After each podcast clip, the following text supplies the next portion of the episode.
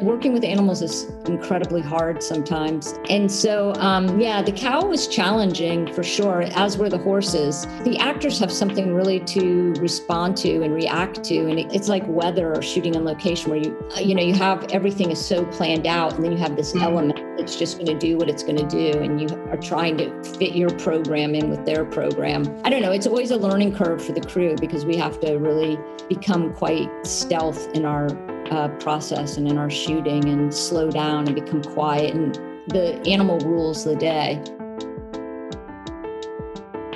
Willkommen zu einer neuen Ausgabe Movie Monday, dem Podcast, bei dem wir über Filme sprechen, die auf Mubi verfügbar sind.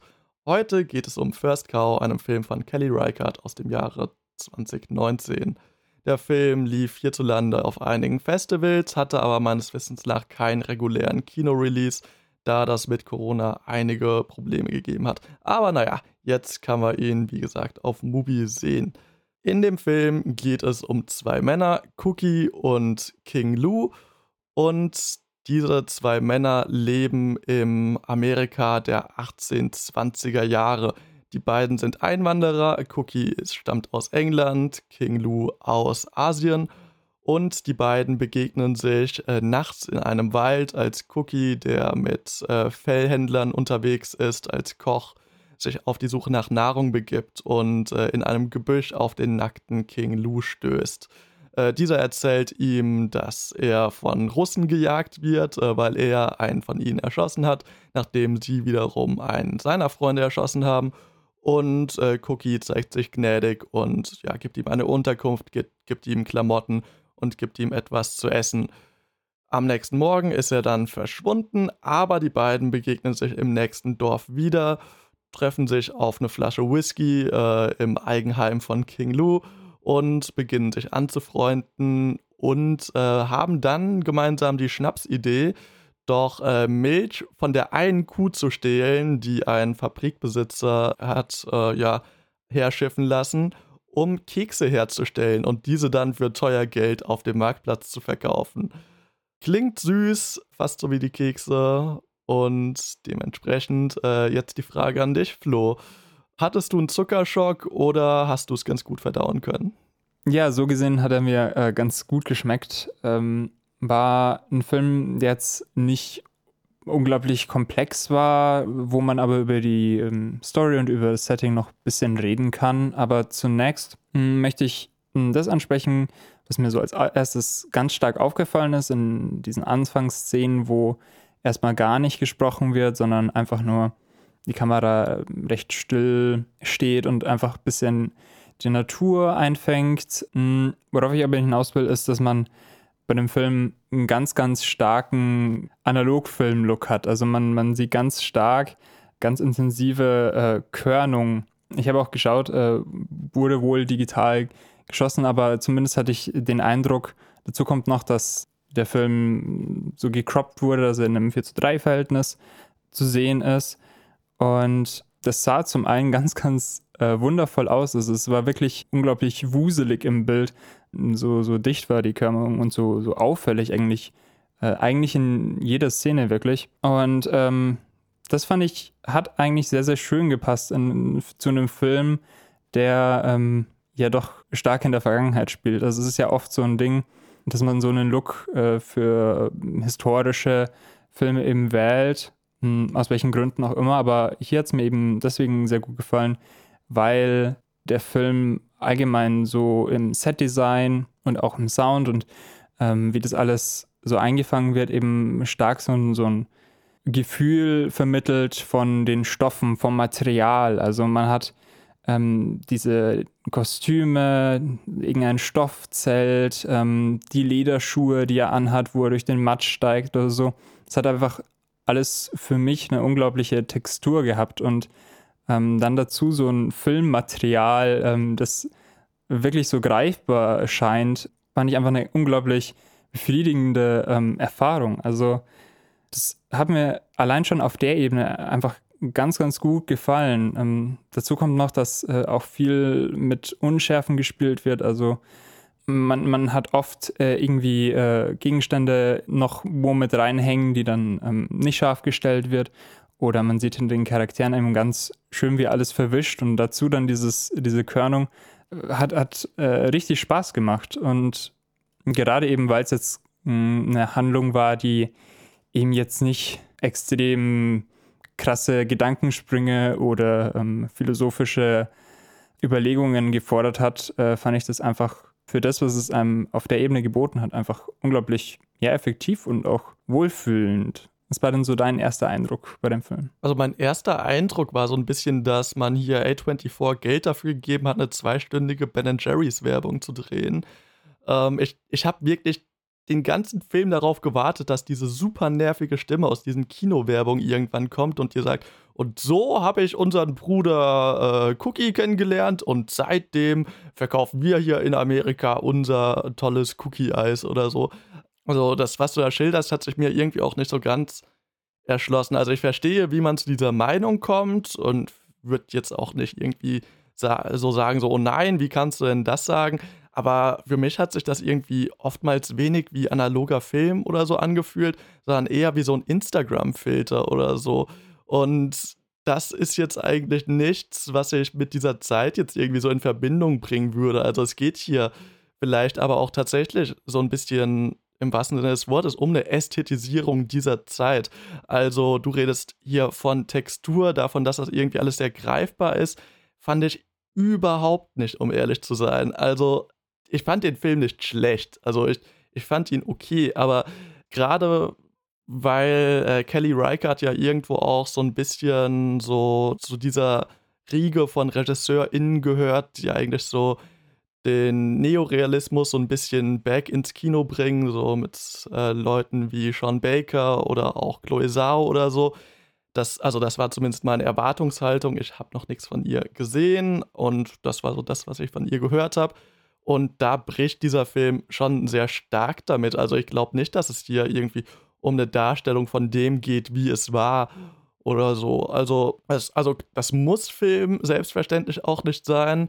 Und wie ich auch schon in meinem Eingangsstatement gesagt habe, es ist ein süßer Film über süße Kekse so, aber wahnsinnig viel hat er mir deswegen nicht gegeben. So, man, man kann den schauen, aber gleichzeitig habe ich eben, wie ich auf diese Werbestimme gewartet habe, halt tatsächlich so ein bisschen auf so eine Punchline oder so gewartet und mir dann gedacht, so, ja, für das, was er erzählt, zieht er sich aber schon auch ein bisschen. Also, der geht zwei Stunden und das, äh, das merkt man ihm auch an. Ja, ist, ist fair. Also ich hatte auch eine andere Erwartungshaltung. Ich hatte vor allem vom Trailer und von dem so ein bisschen Angst, dass es irgendwie krass verklärend ist. Und ich will jetzt auch nicht äh, sagen, dass es äh, jetzt sehr nah an der Realität war, was du ja auch schon gesagt hast.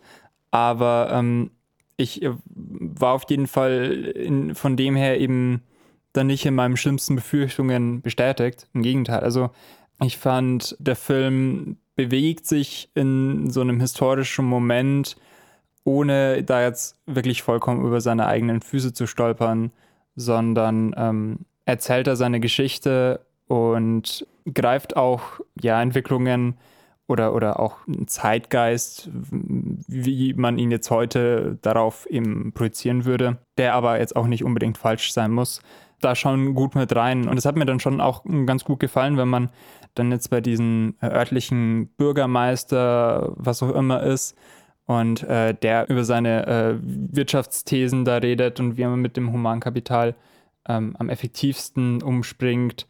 Oder ähm, auch der Fakt, dass man an, an jeder Ecke den Leuten irgendwie so ein bisschen so eine Backstory mitgegeben hat, äh, sei es auch nur in der, in dem Akzent oder in der Sprache, in der sie sprechen und man dadurch so ein bisschen diese Siedler-Frontier-Vibes äh, schon mit eingefangen hat, ohne das jetzt äh, auf so eine Art äh, und Weise zu romantisieren, dass es mich jetzt auch allzu sehr gestört hat. Also es wurde jetzt auch der Genozid, der ja zu der Zeit auch noch weiterhin, denke ich mal, stattgefunden hat an den Indianern, eben nicht explizit aufgegriffen.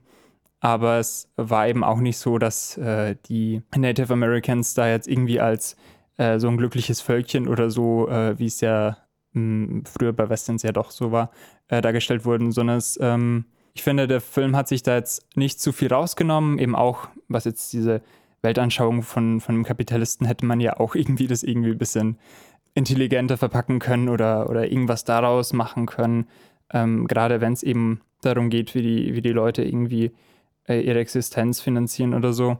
Aber allgemein, diesen historischen Moment wurde halt so eingefangen, dass es mich nicht gestört hat und ähm, er hat sich eben auch nicht so sehr übernommen, dass ich äh, so viel mehr erwartet hätte, sondern ich war auch zufrieden mit dieser einfachen kleinen Geschichte, die er da erzählt hat. Hm, du hast ja gerade schon den Kapitalismus angesprochen und das ist schon so einer der Aspekte, wo ich den Film vielleicht noch am ehesten äh, ja, zusprechen würde. Also du hast ja äh, schon kurz diese Klammer angesprochen, die dieser Film zu Beginn tätigt. Also zu Beginn des Films sehen wir erstmal ein Frachtschiff, das über einen Fluss fährt.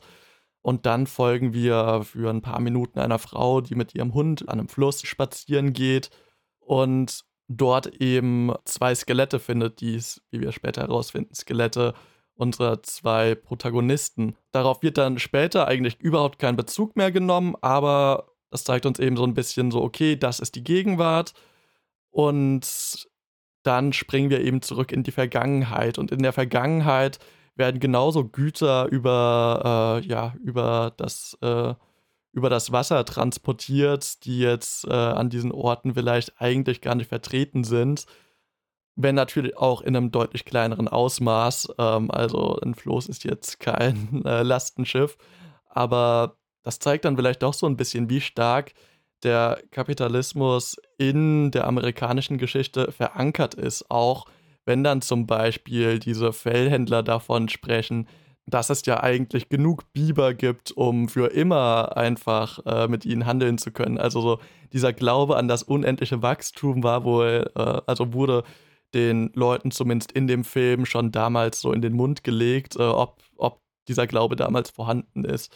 Äh, kann ich jetzt persönlich nicht sagen, aber gleichzeitig gibt es ja auch so Aussagen wie, hier gibt es noch keine Geschichte, also hier entsteht gerade eigentlich erst Geschichte, was ja auch einfach nochmal äh, die Ignoranz äh, dieser, äh, dieser Person einfach aufzeigt für das, was es gab, äh, bevor sie angekommen sind. Ja, habe ich äh, auch so gesehen. Und ich fand auch die, diese Kuh, die dann zu dieser Siedlung hingebracht wird ähm, und die da auch ein bisschen fehl am Platz äh, irgendwie einfach nur so rumsteht, fand, fand ich war auch so ein, so ein schönes Sinnbild ähm, für ja die Einstellung oder äh, dass man, dass man eben in diese neue Welt, wurde sie genannt, kommt und da jetzt irgendwie seine europäische Heimat reproduzieren möchte, was halt mh, einfach nicht funktioniert, was der Film ja auch immer wieder so ein bisschen bricht bei diesen ganzen Sachen eben. Er übernimmt sich da nicht. Also er stellt diese Kuh dahin und man, man kann sich dann so ein bisschen drüber Gedanken machen. Die, die gab es ja davor äh, einfach nicht und das äh, zeigt ja, was für eine Einstellung die Leute da hatten. Aber der Film macht es jetzt nicht zum zentralen Thema, an dem dann alles äh, kippt oder so, sondern das ist einfach die, die Lage, in der sich die Leute befinden. Und gerade dieses, äh, diese Verbundenheit mit dem Europa, was dann noch bestand, wenn die Leute diese Küchlein da essen und dann davon schwärmen, dass es wie in London irgendwie ist, das zeigt mir irgendwie schon so eine, ja, doch sehr romantisierte Menschlichkeit von, von diesen Leuten damals, aber trotzdem was, was ich genießen konnte, weil es dann eben diesen Charakter und diesen Heimatbezug den die Leute da bestimmt hatten, eben auch schon aufmacht.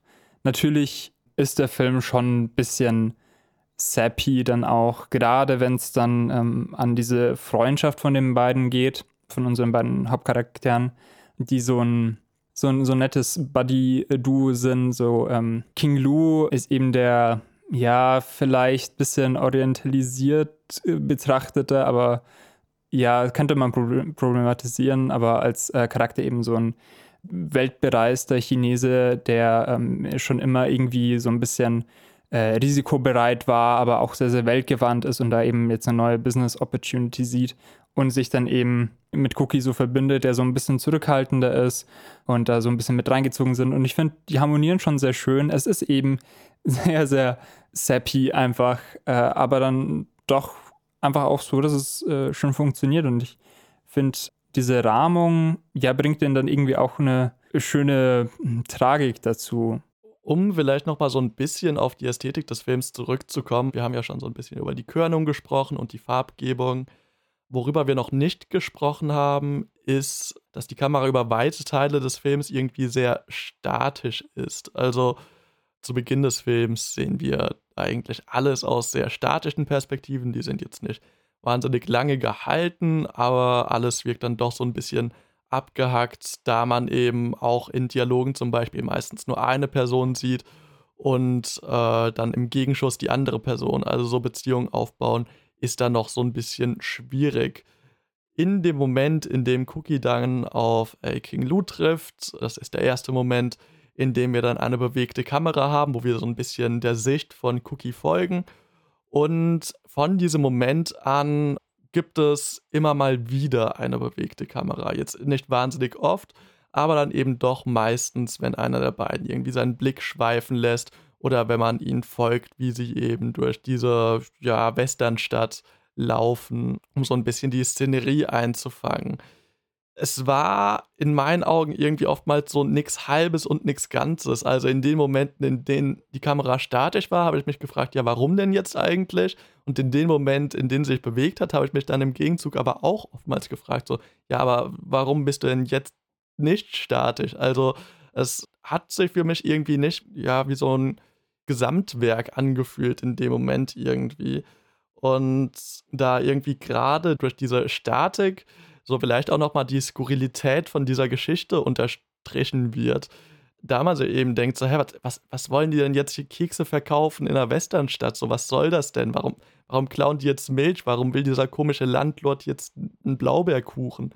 So, und in dem Moment, in dem da so eine Form von Bewegung reingekommen ist, habe ich mir gedacht, so, das naturalisiert das Ganze irgendwie schon fast wieder so ein bisschen. Also, es, es hat sich mir irgendwie nicht so ganz erschlossen, was hier jetzt eigentlich genau erzählt werden soll. Dazu kommt die fürchterliche Klimpermusik, die in einigen äh, Momenten gespielt wird.